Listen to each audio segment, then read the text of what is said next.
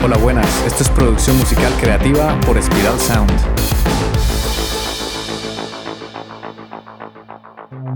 Last Night es una de las canciones más icónicas del grupo estadounidense The Strokes, lanzada en su álbum debut Is This It en el año 2001. Es una canción fresca, cruda y de espíritu alegre que transmite un toque de rebeldía, a pesar de que su letra es melancólica y trata temas como la desolación y ese sentimiento de ser incomprendido.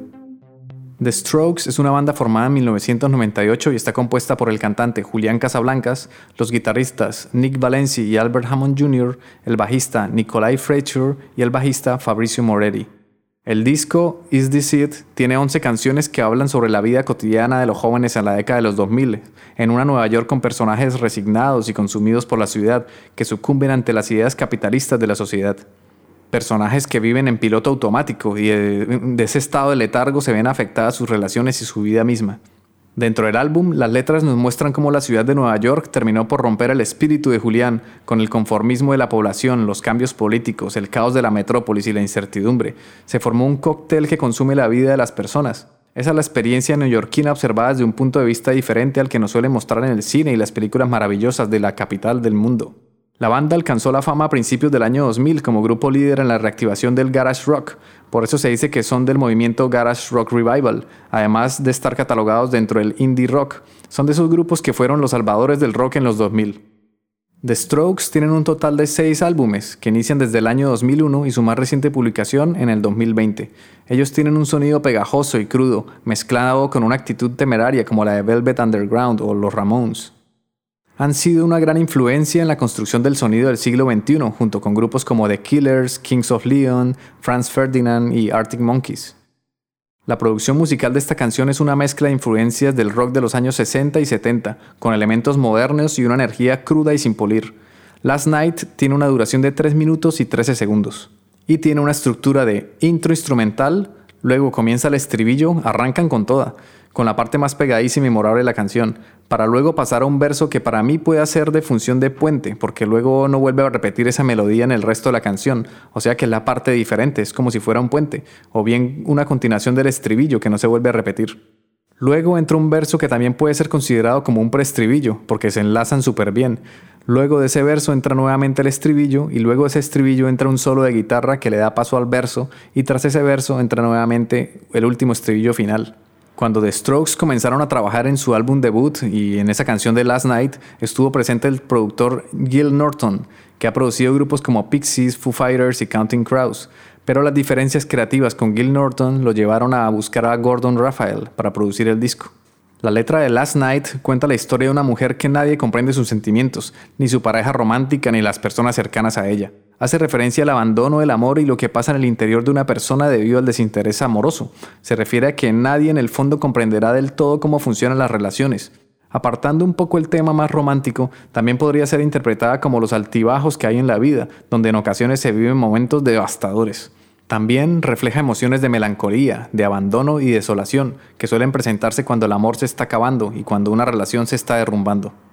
Cuando en la letra dice, oh people, they don't understand. No girlfriends, they don't understand. In spaceships, they won't understand. And me, I ain't ever gonna understand. O sea que nadie lo entenderá, ni la gente, ni las novias, ni las naves espaciales, mejor dicho, ni el mismísimo Papa lo podrá entender. Ahí demuestra esa sensación de incomprensión, desolación y abandono, lo cual es curioso porque la música de la canción es bastante alegre, movida y bailable, mientras que la letra es melancólica y triste. La canción comienza con una introducción de guitarra que tiene un ligero overdrive, que puede ser la Epiphone Rivera de Nick Valenci. Es una guitarra con pastilla single coil que probablemente está amplificada con un Fender Hot Rod de Bill. La guitarra es repetitiva, toca un acorde de Do en octavas y establece el ritmo y la atmósfera de la canción. La batería de Fabrizio Moretti entra después con un sonido natural y dinámico. La caja es seca, o sea que tiene muy poca reverb y también tiene una compresión equilibrada, es decir que no se ve afectada la dinámica del sonido de la caja. No está hipercomprimida como las cajas del metal, por ejemplo. En esta canción la caja tiene un sonido más natural. La batería añade un ritmo constante y una energía impulsiva que es característica de la música de los Strokes. Es interesante cómo en esta canción se van añadiendo capas de instrumentos poco a poco. Luego va entrando la otra guitarra, que puede ser una Stratocaster, también con pastilla single coil, tocada por Albert Hammond Jr., que tiene un poco más de distorsión y está paneada a la derecha. La guitarra puede estar amplificada también en un ampli tipo Fender, puede ser un Hot Rod de Bill o puede ser el Custom Deluxe Reverb. Estas capas de sonido le abren paso a la voz de Julián Casablancas, que entra con una melodía pop punk y un timbre rasposo y emocionante. La voz de Julián está saturada, es decir, que se le aplicó una distorsión para añadirle armónicos y darle carácter y personalidad. La saturación enriquece las señales de audio a través del uso de aparatos analógicos, hardware externo o plugins insertados en tu DAW, que al pasar ese audio a través de ellos, sus circuitos generan diferentes tipos de distorsión. Podemos distinguir tres tipos diferentes de saturación, la saturación de cinta, la de transistores y la de válvulas. Cada saturación se diferencia por el tipo de electrónica con la que son fabricadas. La saturación de cinta emula la sensación del proceso de grabar audio por cinta. La saturación de cinta nos aporta esa calidez que tanto se buscaba antiguamente cuando se trabajaban de manera analógica. Ese tipo de saturación redondea los picos de nuestra señal aplicando una compresión suave, aportando una sensación de sonido cálido. Al aplicar la saturación de cinta enseguida notaremos una mayor dimensión en nuestro sonido, un grosor más pronunciado y una profundidad más agradable. La saturación de transistores es la más agresiva de las tres. Aplica una compresión más fuerte que el resto de las saturaciones, llegando a apretar la señal de una forma más abrupta si aplicamos mucha saturación. Las características del sonido más evidentes cuando hablamos de la saturación de transistores es la percepción de un sonido arenoso, con mucho grano y mucha textura, que da una sensación completamente nueva sobre la fuente original de audio. La saturación de transistores nos aporta una sensación de sonido agresivo, con un filo más pronunciado. Es realmente ideal para agregar frecuencias agudas y muy útil para resaltar elementos con presencia en bajos en dispositivos que tengan dificultad para reproducirlos, como un teléfono móvil o los altavoces de, de los ordenadores portátiles. El tercer tipo de saturación, que es la de válvulas, es como un término medio entre las dos saturaciones anteriores. Las válvulas aplican una compresión un poco más sutil en comparación con la saturación de transistores, pero es más agresiva que la saturación de cinta. La saturación de válvulas nos aporta un sonido cálido, musical y contundente, llenando de calor nuestra señal y generando una sensación sonora realmente agradable cuando le aplicamos, por ejemplo, a voces. Además, agrega una percepción de más volumen, una dimensión más extensa y un grosor bien definido. Para que escuches la diferencia de una voz saturada a una voz limpia, voy a recrearlo mediante un ejemplo. La canción comienza con la voz cantando lo siguiente. Last night she said, Oh baby, I feel so down. Oh, it turned me off when I feel left out. So I, I turn around. Oh baby, don't care no more. I know this for sure. I won't get out that door. Ahí puedes escuchar la voz limpia, sin saturar ni ecualizar ni comprimir, es decir, no le he aplicado procesamiento. Pero ahora le voy a aplicar una saturación para añadirle armónicos a esa voz y hacerla un poco más interesante. Con fines artísticos la voy a saturar para darle calidez a la señal y generar una sensación agradable al oído. Para que escuches el cambio, quedaría así. Escucha. Last night she said, Oh baby, I feel so down. Oh, it turned me off when I feel left out. So I, I turn around. Oh baby, don't care no more. I know this for sure. I won't get out that door. ¿Notas la diferencia?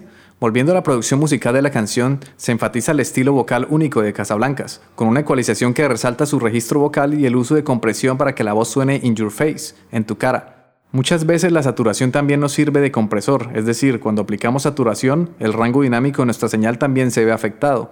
Por eso es muy probable que el ingeniero de mezclas al saturar la voz de Casablancas únicamente tuvo que comprimirla sutilmente para que sonara in your face.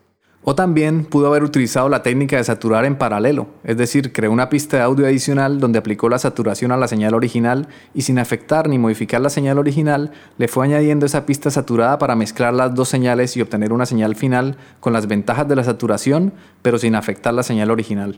Además, en la voz no se aplican efectos como delays o una reverb exagerada. Quizá tiene una reverb muy sutil que solo le da un pequeño efecto de espacialidad tridimensional.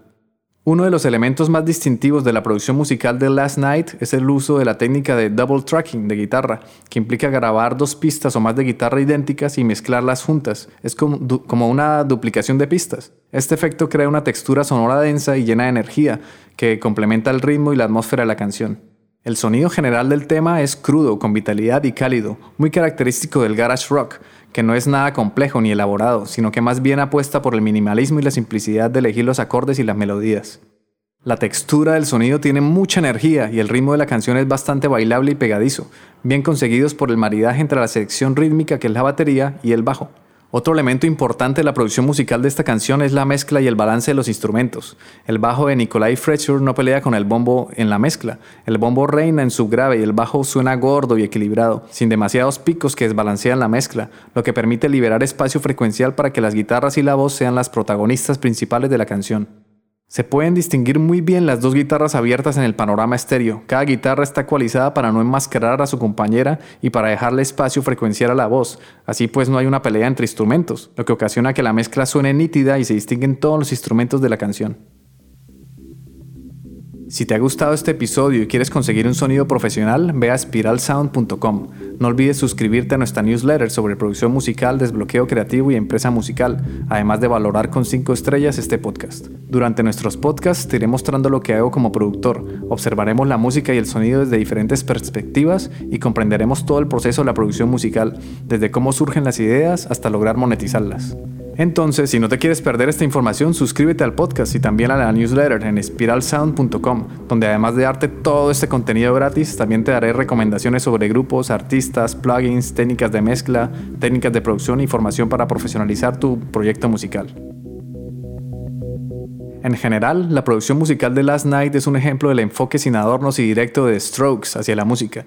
La canción es un ejemplo de cómo el rock de los años 60 y 70 todavía puede inspirar y emocionar a los músicos modernos, y cómo la producción musical puede ser utilizada para enfatizar la energía y la emoción de una canción, a pesar de la melancolía y el desasosiego contenido en sus letras. Para acabar, te dejaré en las notas del programa un enlace de la canción Last Night para que la escuches y disfrútala. Este podcast ha sido realizado en el estudio de Spiral Sound. Puedes escuchar todos los episodios en Spotify, iBox, Apple Podcasts o en tu aplicación de podcast favorita. Encuentra contenido adicional en spiralsound.com. Les habla Ciro Galvis. Gracias por escucharnos, por dejar tus valoraciones de 5 estrellas y por compartir este contenido porque así ayudas a fortalecer la cultura.